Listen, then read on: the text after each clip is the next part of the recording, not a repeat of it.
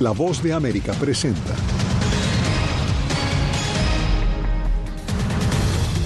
Dos rehenes más fueron liberados hoy por Hamas. Le daban un día le podían dar un pedacito de pan con queso, otro día le daban un poquito de arroz, pero eran todo medido. Así describió a la voz de América el hermano de una argentina que pasó 52 días en poder del grupo militante. Desde Bruselas, el jefe de la OTAN insta a los líderes mundiales a mantener firme el apoyo a Ucrania. Expresidentes y primeras damas de Estados Unidos honran la memoria de Rosalind Carter, la difunta esposa del exmandatario Jimmy Carter. Y un famoso ex luchador estadounidense es capturado por presunto abuso sexual de menores en Colombia.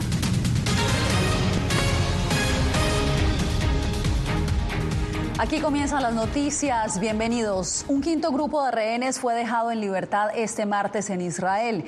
Alejandro Ernesto se encuentra en Jerusalén con los avances que se logran durante la extensión de la tregua entre Israel y Hamas. Este martes transcurrió de manera satisfactoria el quinto día de tregua entre Israel y Hamas y la Cruz Roja recibió 12 rehenes israelíes a cambio de al menos 30 prisioneros palestinos. La entrega de ayuda humanitaria, otro punto esencial del acuerdo, también sigue avanzando.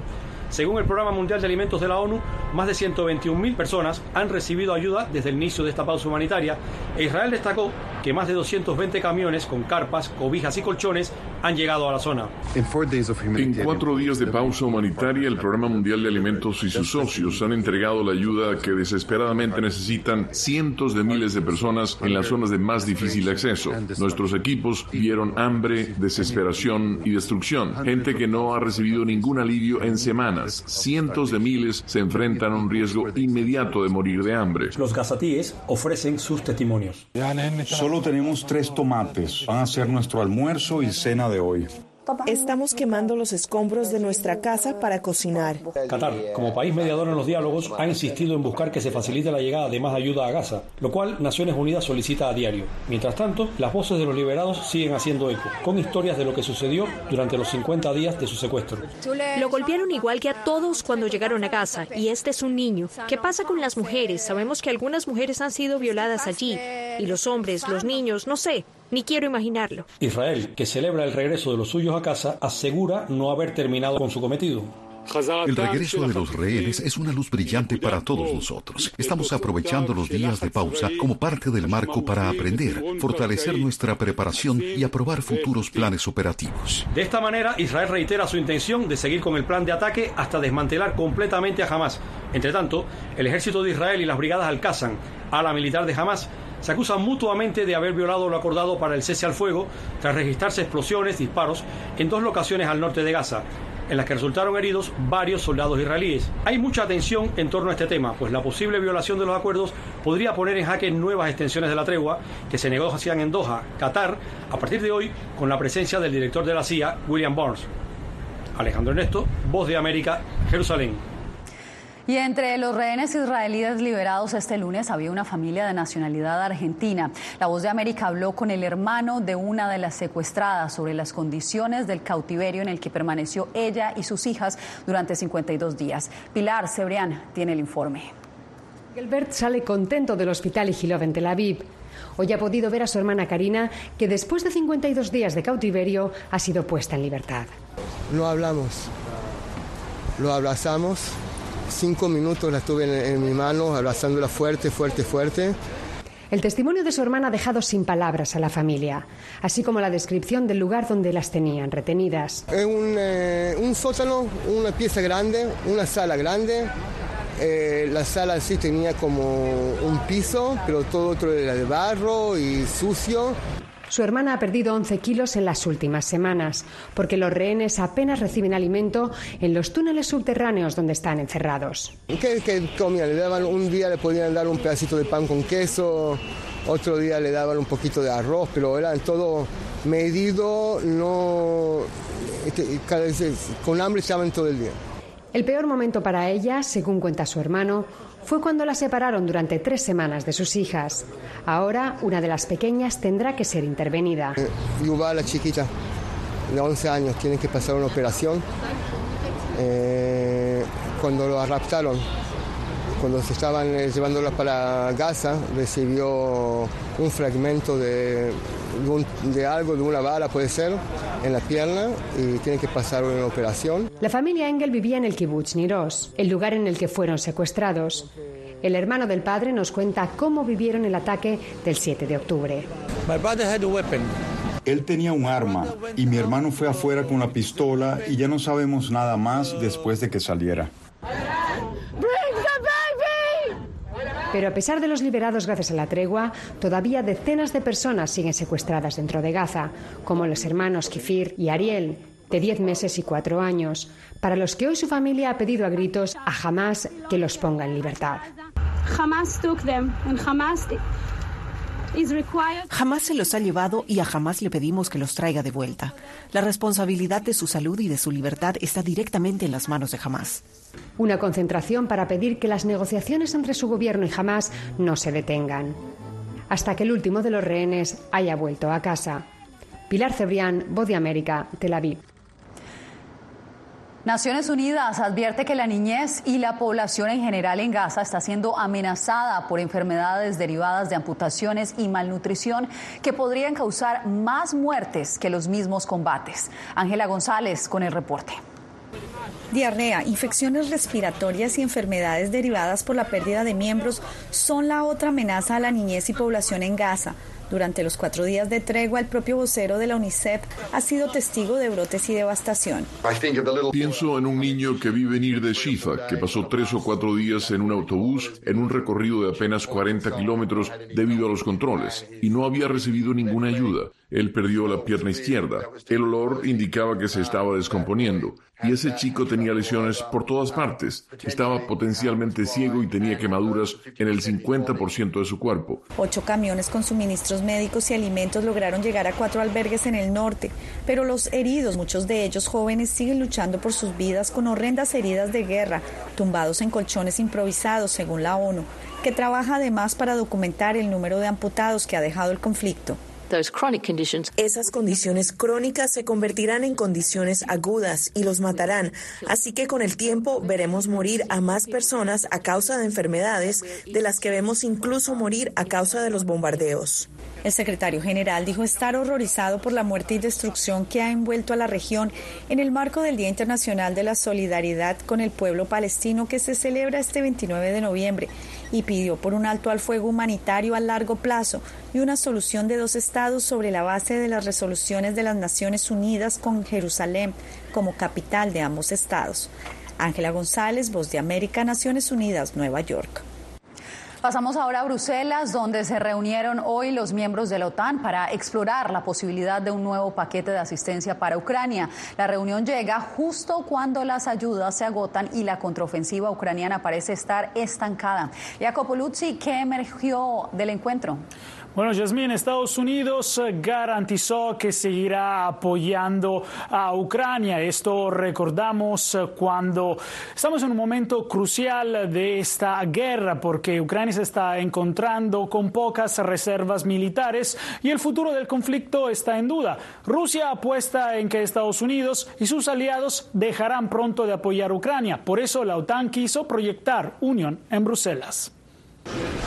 Mientras los ministros de Asuntos Exteriores se reunían este martes en la sede de la OTAN en Bruselas, su secretario general advirtió que sería peligroso reducir el apoyo a la guerra contra Rusia. Esto ocurre cuando los países miembros de la alianza intentan forzar a Estados Unidos a mantener sus compromisos con Kiev, y la evolución del conflicto en Gaza divierte la atención de Washington. Porque entonces el mensaje a todos los líderes autoritarios, no solo a Moscú, sino también a Beijing, es que cuando violan el derecho internacional, cuando invaden a otros países, cuando usan la fuerza, obtienen lo que quieren. Hay optimismo entre los miembros de que Estados Unidos seguirá apoyando a Ucrania, un asunto definido como alta prioridad para la alianza. Sin embargo, los republicanos en el Congreso se demoran en conceder a Kiev más ayuda militar, mientras a la administración Biden le quedan menos de 5 mil millones de dólares para contribuir a la guerra. El secretario Anthony Blinken intentó prometió calmar las preocupaciones entre los líderes OTAN. Reafirmaremos fuertemente nuestro apoyo a Ucrania mientras continúa enfrentando la guerra de agresión de Rusia. La administración Biden espera tener nuevos fondos para finales de año, mientras los republicanos persisten con sus reservas. Al mismo tiempo, los planes de la OTAN de incluir a Suecia como miembro de pleno derecho siguen estancados dentro de la alianza, lo que desbarata los esfuerzos por proyectar un frente común entre los miembros. Sobre las reuniones del martes se cernió la promesa aún incumplida de Turquía y Hungría de ratificar a Suecia como el Estado miembro número 32 de la OTAN, como se propuso hace 18 meses. Los parlamentos de ambos países se han estancado en la aprobación de la membresía de Suecia, causando así decepción dentro de la OTAN. Te agradezco, Jacopo, y continuamos con información de Estados Unidos, porque en el segundo día de homenajes póstumos, la familia de la ex primera dama estadounidense Rosalind Carter le dio el último adiós con un funeral en Atlanta, donde participaron la pareja presidencial Biden y las esposas de varios exmandatarios. Jorge Agobián nos informa. La ceremonia congregó en Atlanta a la primera pareja presidencial, ex primeras damas y ex mandatarios vivientes, entre ellos Jimmy Carter de 99 años, quien estuvo casado con Rosalind Carter durante más de siete décadas. La ex primera dama fue recordada por su labor humanitaria global y sus extensas contribuciones en campañas nacionales para tratar la salud mental. She decided in 1970 ella decidió en 1970 abordar el estigma asociado con las enfermedades mentales. Es sorprendente lo lejos que podía ver y lo lejos que estaba dispuesta a hacerlo. Jimmy Carter, el exmandatario vivo más longevo de Estados Unidos, recibe cuidados domiciliarios, pero fue llevado al acto funerario porque en palabras de uno de sus nietos, jamás perdonaría no haber asistido. A su lado estuvieron las ex primeras damas Melania Trump, Michelle Obama, Hillary Clinton y Laura Bush. Rosalind también fue recordada por haber encabezado misiones oficiales a países de América Latina durante su servicio como primera dama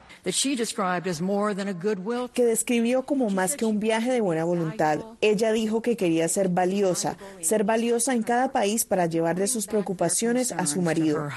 Sus restos reposarán en una casa que construyó junto a su esposo en el estado de Georgia, antes de la primera campaña política de Jimmy Carter en 1962. Jorge Agobián, Voz de América.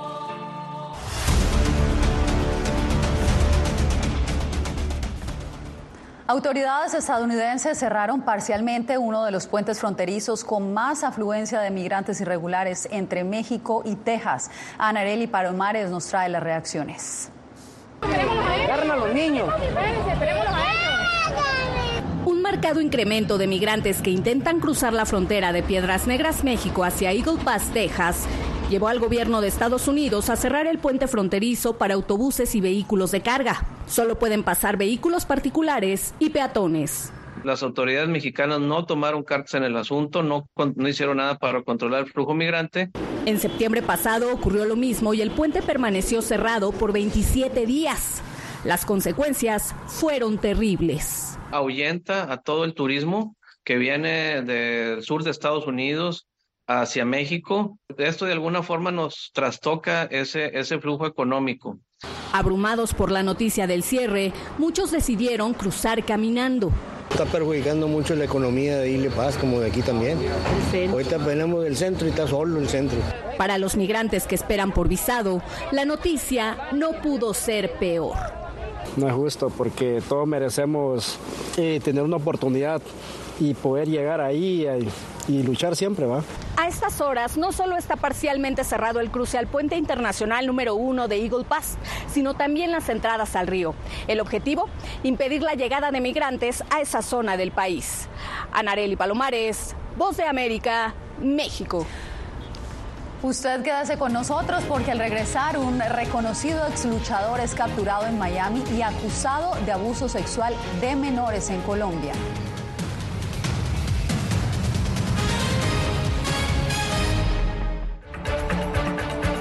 Soy Verónica Villafañe, corresponsal para La Voz de América en Los Ángeles. La Voz de América me ha dado el espacio para contar las historias de personas excepcionales y continuar informando sobre las noticias más importantes y relevantes para nuestra audiencia, presentando los hechos de forma imparcial y con fuentes confiables, principios fundamentales del periodismo. Por eso valoro trabajar con La Voz de América, donde la prensa libre importa. Actualidad. Que la inteligencia artificial va a estar presente en nuestro día a día. Intentan sacarse de encima a trabajadores. Análisis. El cambio climático está teniendo muchísimos impactos que afecta siempre a los más vulnerables. La región necesita ayuda. Debate. Proteger a las escuelas con armamentos. Es una total eh, ridícula, es algo inverosímil. Con la información más allá de los titulares. Todas las semanas por La Voz de América. Desde Washington, le saluda Gonzalo Abarca. Soy Claudia Saldaña, corresponsal de La Voz de América en El Salvador. Ejercer el periodismo es un desafío que crece constantemente frente a la complejidad del escenario político de mi país. Presentar todas las voces, todos los ángulos y el contexto nos permite ofrecer a ustedes, nuestras audiencias, un panorama más completo de nuestra realidad. La imparcialidad está en el ADN de la BOA y me siento orgullosa de ser parte de este gran equipo de profesionales que demostramos cada día por qué la prensa libre importa poder ser la voz de la denuncia de tantas personas que sienten fuertemente vulnerados sus derechos. Una de las, de las patas que sostiene la democracia debe ser la libertad de prensa. Periodismo, la prensa libre importa, una coproducción de La Voz de América con nuestras afiliadas en la región. ¿Cómo garantizar que las voces lleguen a quien tienen que llegar? Impunidad, indolencia de la justicia son nuestros principales enemigos. Disponible en vozdeamerica.com.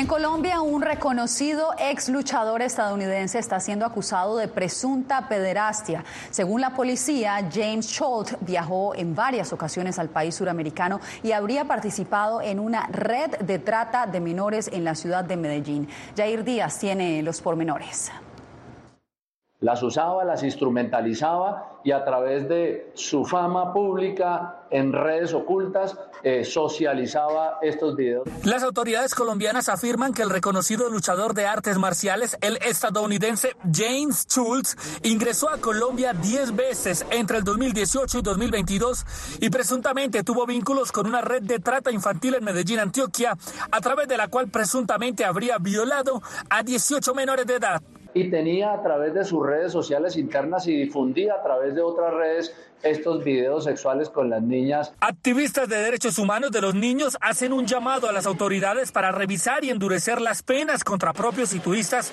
que cometen delitos sexuales en el país cafetero. Uno de los grandes temas que tiene que, que centrar es precisamente este fenómeno porque este fenómeno desprende mucha violencia contra los niños y niñas en Colombia. En lo corrido del 2023, 215 operaciones contra redes de trata de niños han realizado las autoridades, que han dejado 382 capturas, entre ellas la del deportista aprendido en Miami el fin de semana y quien puede enfrentar una condena de 30 años de prisión. La primera responsabilidad tiene que caer en casa, ¿no? Papá, mamá, quien cuida a los niños. James Schultz es el séptimo extranjero capturado este año por delitos sexuales cometidos en Medellín. Su captura se logró en un operativo conjunto de las autoridades colombianas y estadounidenses. Jair Díaz, Voz de América, Bogotá. 11 mujeres nicaragüenses son protagonistas del libro Libertad tras las rejas. La obra relata las historias de las presas políticas que fueron desterradas al ser enviadas a Estados Unidos en febrero de este año. Donaldo Hernández nos cuenta más. La estudiante Samantha Girón es una de las protagonistas del libro Libertad tras las rejas, que relata la vida de 11 exprisioneras políticas nicaragüenses. Girón fue detenida en noviembre del año 2021 y en febrero del año 2023 fue desterrada junto a otros 221 opositores. Revelo que mi lucha no empezó en 2018. Dejo evidencia que desde niña luché y sigo luchando con un sistema que no fue justo, con falta de oportunidades, un sistema que vulnera a niñas y a mujeres y que en su pico más alto ha sido evidenciado en 2018. Tamara Dávila, una reconocida activista de derechos humanos, también es protagonista en el libro que fue escrito por 11 de los mejores cronistas de Iberoamérica. van a leer mi historia y ser parte de, una, de un libro que relata las historias de mis otras 10 amigas y colegas. Los escritores que participan en el libro explican que la intención de la obra es aportar a la memoria colectiva de los nicaragüenses. Para mí participar en este libro es sin duda un honor, eh, un honor por poder escribir al lado de escritores y periodistas a los que admiro profundamente. El libro Libertad tras las rejas no se pudo presentar en Nicaragua por la crisis sociopolítica. El lanzamiento se hizo en San José, Costa Rica, donde empezó a ser comprado por la diáspora nicaragüense. Donaldo Hernández, Voz de América. Al volver, la importante misión que emprendió el nuevo presidente de Ecuador para reforzar la diplomacia con Israel en medio del conflicto en Gaza.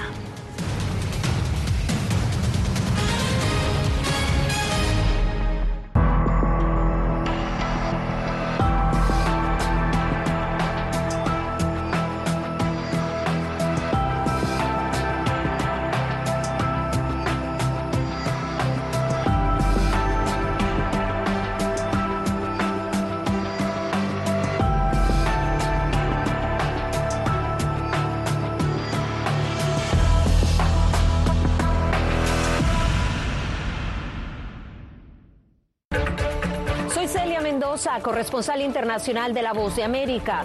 Desde que me uní a este equipo de profesionales hace más de una década, he tenido la oportunidad de descubrir un mundo de noticias que comparto con ustedes. La Voz de América habló con el director. Porque siempre estoy en el lugar de los hechos, entregando información veraz, clara y precisa, manteniendo nuestro compromiso periodístico, porque en La Voz de América la prensa libre importa.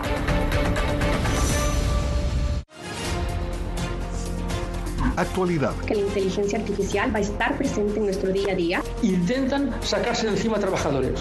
Análisis. El cambio climático está teniendo muchísimos impactos. Que afecta siempre a los más vulnerables. La región necesita ayuda. Debate. Proteger a las escuelas con armamentos. Es una total eh, ridícula, es algo inverosímil. Con la información más allá de los titulares. Todas las semanas por La Voz de América. Desde Washington, le saluda Gonzalo Abarca. Hola, soy Oscar Ortiz Barahona, corresponsal La Voz de América. Ser La Voz de América desde Honduras me permite conectarme con todos ustedes, nuestras audiencias en todos los países del continente, ofreciendo información veraz sobre los temas que más te impactan. Honduras y los Estados Unidos han ejercido labores humanitarias en 40 viviendas. Desde perspectivas humanas y con base en hechos, te informamos para que seas tú quien formes tu propia opinión, porque La Voz de América, la prensa libre, importa.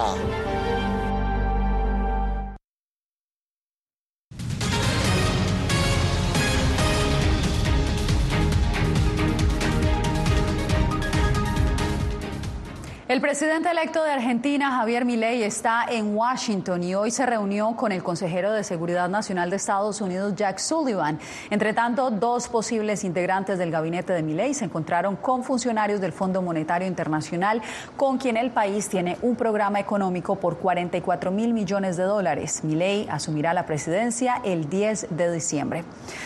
Pasamos a Ecuador, donde la vicepresidenta Verónica Abad se pronunció sobre la misión que le encomendó el recién posesionado presidente Daniel Novoa para que sea la enviada especial para la paz en Israel.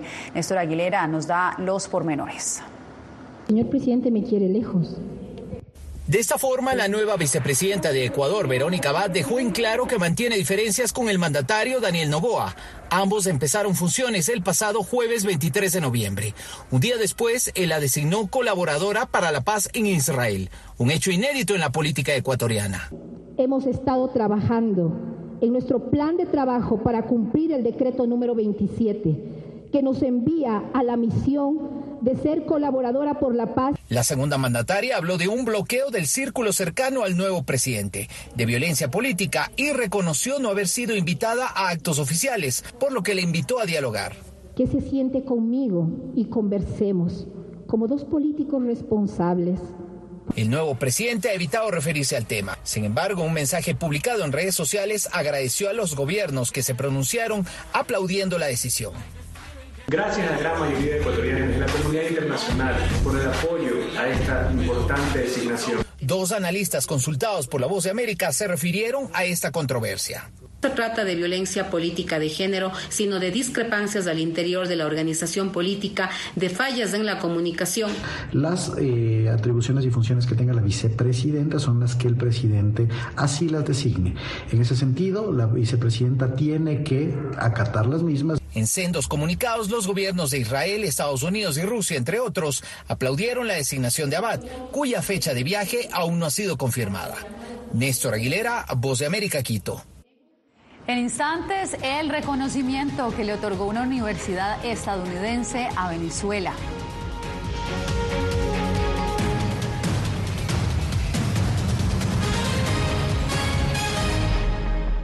Soy Belén Mora, periodista de La Voz de América. Como reportera y presentadora tengo la responsabilidad de acercarles las historias que se generan en Washington y que impactan tu entorno cercano. Desde perspectivas diversas en un ambiente informativo en constante evolución que pone a prueba y nos hace poner en la balanza nuestros valores profesionales, te presentamos información veraz, porque en La Voz de América la prensa libre importa. En tiempos de cambios, cuando el mundo parece incierto y lo que escuchamos no refleja lo que vemos, buscamos la verdad Cuando nos cuentan solo una parte de la historia, perdemos la confianza. En momentos de crisis, nuestros sueños, esperanzas y deseos de un mejor mañana dependen de una prensa libre. En La Voz de América te traemos las historias que la gente se arriesga a ver. Conectamos el mundo unimos con la verdad.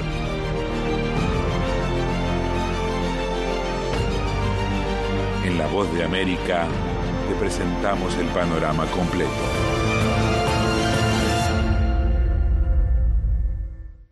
Soy Jacopo Luzzi, reportero de La Voz de América aquí en Washington, D.C. Ya sea informando desde el Capitolio, desde la Casa Blanca, cubriendo el impacto del cambio climático, el impactante tema migratorio, o subir en un avión y cruzar medio mundo para estar en el lugar de la noticia con la información precisa y veraz, este es mi compromiso como periodista. Un compromiso de vida profesional que comparto con ustedes, porque en La Voz de América la prensa libre importa.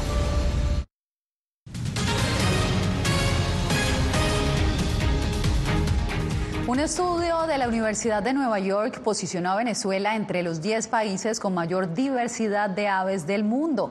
Adriana Núñez Rabascal nos cuenta que los residentes de Caracas se deleitan a diario con la presencia de coloridas guacamayas, colibríes y ruidosas cotorras que sobresalen entre unas 400 especies.